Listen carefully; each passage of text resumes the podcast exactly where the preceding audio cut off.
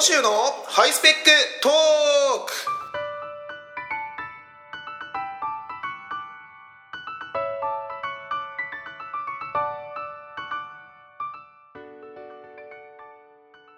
皆さんこんにちは。小野州のハイスペックトークのお時間です。あのですねあのあまりこういうふうな場でねあの政治的なことを言うのはよくないっていうふうには思うんですけどもちょっと最近どうしてもねまあ、これはもう目に余るっていうようなことがありましてねちょっと政治的な発言をちょっと今日はさせていただくこと許してください、まあ、領土問題なんですよ。あのある島をめぐる、ね、島の帰属問題ってね。もうちょっと最近これはいくらなんでもひどいんじゃないかっていうふうにね思ってるんですよ、あのその島がどちらに属するかっていう話なんですけどね。皆さんあの神奈川県にある江ノ島ってご存知ですか？江ノ島って市町村でいうとどこの市に属するかって知ってますか？藤沢市なんですね。神奈川県には藤沢市という非常にスペックの高い市があるんです。江ノ島は藤沢市のものなんです。それを藤沢市がもう、えーと、江ノ島が藤沢市の固有の領土だっていうようなことはもう歴史上も間違いのない事実なんですけどこの江ノ島の島の貴族を脅かす勢力がいるんですよ。それが藤沢の隣の鎌倉市です。鎌倉がどうもその江ノ島を自分たちの方に寄せようと頑張っちゃってるんですよあのねひどいんですよ。あのねこれねあのこの間のツイッター見ててタイムライン眺めててあの気づいたんですけども今度ねあのこの辺を舞台に映画があるんですって。映画。えーと、2017年8月ロードショーって今そのホームページ見たら書いてますけども、えー、このホームページの写真が主人公の女の子が高台に立ってて向こう側に江ノ島が写ってるんですよ。でその江ノ島が写ってるのがもうその第一のその絵として出てくるんですけど説明見ると舞台は湘南鎌倉。おかしいでしょ？何鎌倉とか言っときながら江ノ島出してるのかっていう鎌倉はこういうことやるんですよ。あの、まあ、実は私が通って私も通っていたあの鎌倉高校って高校があるんですが鎌倉高校の前に江ノ電の鎌倉高校前駅っていうのがあるんですね。でその鎌倉高校前駅っていうのはあの関東の名駅100選とかにも選ばれていてあの駅の目の前が海なんです。でその駅のホームから取ったその海と江ノ島を必ず入れるんですよ。でそんでこのこれがセットみたいな感じでね。こんなことした鎌倉高校前駅から江ノ島をね写してね写真撮ったらまるで江ノ島が鎌倉のものみたいじゃないですか。おかしいんですよ。どう考えても。であのー、これ鎌倉の方でやってるやつなんですけどもあの鎌倉にね七福神ってあるんですね。鎌倉に七福神があるんですがこれがなんかそのパンフレットがなんかなるとひどいんですよ。鎌倉江ノ島七福神って言って江ノ島をなぜか入れてるんですよ七福神に。あの江ノ島にはまああのねあの有名な話ですあの弁天様というふうなねあの弁天様あのお祭りされていまして鎌倉の弁天様をあ失礼江ノ島の弁天様を鎌倉江ノ島七福神って入れちゃってるんですね。とこれねあのー、なんかサイトかなんか見ていただいたら分かるんですけど実は鎌倉の鶴岡八幡宮の中にも弁天様っているんですよ。ダブルで登録されてるんですよ。鎌倉の鶴岡八幡宮の弁天様と江ノ島の弁天様。鎌倉の中だけで十分七福神揃うのにわざわざ鎌倉の方の弁天様で飽き足らず江ノ島の弁天様で自分サイドに引きずろうとする鎌倉の陰謀ですよね。これはね非常にねあの有識時代だっていうふうに思いますね。藤沢市民のほほんとしていたらいつの間にかあの江ノ島併合されますよ。もう本当にあのクリミア半島問題がここまで迫ってるんですよ。鎌倉の魔の手からやっぱり、ね、逃れるために全藤沢市民がねあの立ち上がっていかなきゃいけないっていうふうに思いますよね。え何何？えー、っと厚生の椎名さんが鎌倉の方が藤沢よりハイスペック層歴史もあるしあもう全く分かってないですね。あのね鎌倉がね藤沢に勝ってるところなんてねないです。何一つないですよ。だから鎌倉の悪いとこだったら僕いくらでも言いますよ。まずですねもう道が狭い。道が狭いくせになんか小金持ちがたくさん住んでてあのー、やだでかい車乗ってやがるんですよ。鎌倉市民は。だからもうすれ違えないしあのー、なんかゴールデンウィークとか混むしえー、なんかあの食べ物屋もやたらと高いし観光観光地値段ですしあのー、いや鎌倉いやだから鎌倉はねやっぱ鎌倉っていうねネームバリューにねかまけてねやっぱりあのー、努力をしてないんですよ。あの実質的にあのもう人口で言ったって住みやすさで言ったって交通の便の良さだってあのー、鎌倉が藤沢に勝ってるところなんてね。一つもない。でそれをだから鎌倉も焦ってるわけですよ。あの歴史だけでちょっと今までやってきたけどこの後まずいなっていうようなところで江ノ島をね引きずり込もうとねしてるんですね。やっぱそういうようなところをねやっぱりこのやっぱ声上げていかなきゃいけないなっていうねふうに思いますよね。大体あれですよね。あの鎌倉を代表するみたいな江ノ電っていうのがありますけど江ノ電の本社藤沢市ですからね。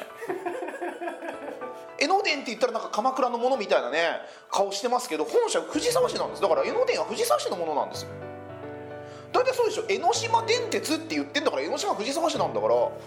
それをなんかそのね鎌倉の顔みたいな感じでねやってるっていうところがね非常に問題だと思いますね。はい、えー、やっぱりだからそのあのハイスペックっていうふうなことは単にその歴史とかねネームバリューだけじゃなくてやっぱ実績にどんどんあの頑張っていかないといけないっていうようなことですね。はい、はい、そういうふうなことを確認してねちょっとあの、まあ、ちょっと政治的な話になってしまいましたけどもやっぱりあのこれからのハイスペックはあの政治に無関心ではなくてねどんどん声を上げていかなきゃいけないなっていうふうに思いますからね。ちょっと今後ともこの辺の問題をねあの注目していきたいと思います。はい。はい、えっと、ではですねこの小野州のハイスペックトーク始まって以来のゲストがいらしていただきました。ゲストのコーナーです。ではお招きしましょう、えー、記念すべき小野州のハイスペックトーク第1回のゲスト臨海亭篠ノさんです。あの話など出にくい。えー、臨海亭篠ノでございます。よろしくお願いします。よろしくお願いします。江ノ電ってね昔は江ノ島鎌倉観光電鉄っていう社名だったんですよ。だからあれは 鎌倉にもがっつり入ってたんですよ。うんあのまあ、東雲さんはねちょっとちょっと鉄道オタクなのでやっぱそういうふうなお話をしていただきましたけどもでも江ノ島鎌倉でやっぱ江ノ島が先に来てるわけですよね、えー、うん、だからつまり江ノ島のものということですよねまあそういうことになります。でも長さで言ったら 鎌倉市の方にだいぶ食い込んでるわけですいやそそうですか、えー、だって腰越からずっと鎌倉ですからねあれ。まあ、でも別に長さの問題じゃないと思うんですその考え方っていろいろあると思うんですけども、えー、うん、やっぱり本社の所在地っていうのがすごく大事なんじゃないかなまあ、確かに小田急の子会社ですんでね、えー、あれははい、はいはい、ということであの、ね、ちょっと鉄道に関する観点からねあの東雲さんにあのいろいろお話を伺っていきたいと思うんですけど多分そういうことを、ね、あの語られたらあの、まあ、40分ぐらいかかってしまうんじゃないかと思いますので一旦ここはぐっとあの我慢をしていただいて、はい、東雲さんちょっとなんかあの告知があるということで、えー、なんかよくある告知ゲストみたいなことでうっかり来てしまった、いきなり告知から入るっていうのもなんかあれですけどね。まあ正しいと思います。時間切れになるよりは、ね、えーえー、大事なことを喋らせてください。5月21日日曜日なんですけどもあの年に一遍の恒例行事落語会がまたございまして小野修さんと私東雲とで落語をやらせていただきます。もちろんこれ以外にもいろんな方に出ていただくんですが、えー、銘打ちまして「ザ・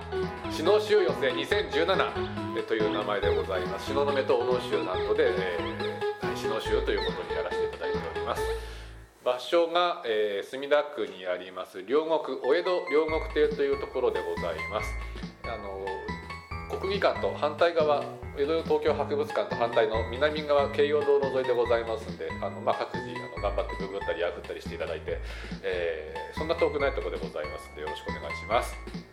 はいありがとうございます本当にねあのこのまあいろいろ名前はその変わったりしたと思いますけどこうやこういう形で落語会するのももう何回目ですかね？もう5回6回ぐらいやってるそれぐらいやりましたね、えー、はい。あの私もその落語をやらせていただきますが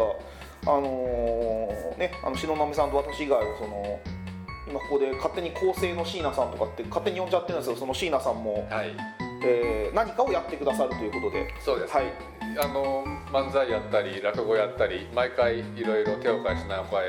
えー、いろんなことにしてくれますね今度は何をやるのかまだ、えー、詳しくは聞かされてないんですが楽しみにしております。はいでは、えー、5月21日ですね、はい。この、えー、と件はまた、あのー5月21日が来るまでしつこく告知をしていこうと思いますので、はいお願いします。はいえー、とリスナーの皆さんも、えーよろしくお願いいたしおます。願いします。はい、ではコーナーの方いきましょうか。はいじゃあ東雲さんと一緒にお送りします。小野州のハイスペック Q&A はい、えーこのコーナーはえー、ともう質問がなくなってしまったので、えーいつもの通りネットにある、えー質問に勝手に悪口を言うコーナーです。いいんですか？藤山さんよろしくお願いいたします。はい。はい、はいえー、とではですね、えー、とこれは毎日新聞の人生相談ですね。人の秘密を口にしてしまう。同じ失敗を何度も繰り返してしまいます。内緒にしていなければならない他の人の話を飲み会の席で盛り上がったりするとつい口にしてしまいます。今日もやってしまいました私は誰かに話した。私に関することを。私を介さず他の人に話されるのは嫌いです。なのに自分がそれをしてしまいます。本当に自分が嫌になります。どうすれば直せるでしょうか。46歳女性からです。は価値が悪いですね。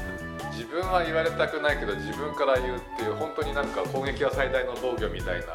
どこにでもいますよねそういうあの自分が突っ込めたくないからあの逆に攻撃的になるっていう本当にあのハリネズミみたいな人ですよね。でも嫌だっていうのは分かってるんだったらそこでそのなんかあれですよ飲んでる席とかでその場が盛り上がるからっていうんでその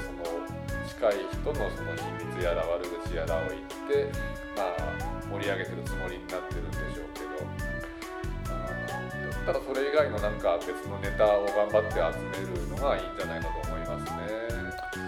そうですね。あのやっぱりその話をどうしても盛り上げなきゃいけないみたいなプレッシャーをなんか自分に勝手にかけちゃってる人いますよね、え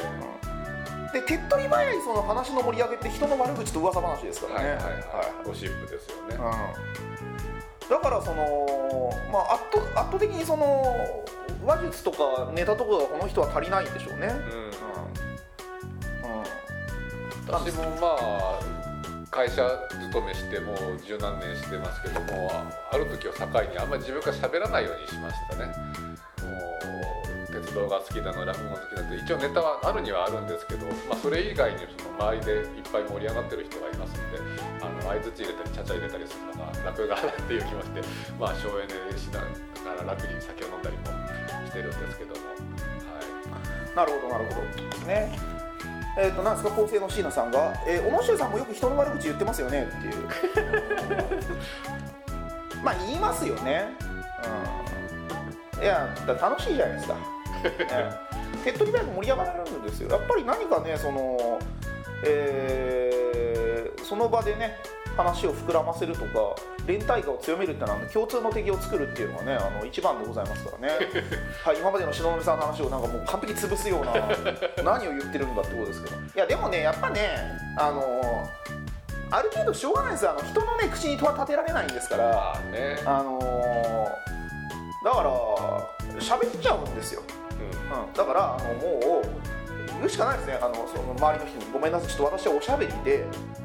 人の秘密は全部言っちゃうから私にはどうぞ大事なことは言わないで知られないように頑張ってください」っていうふうにね。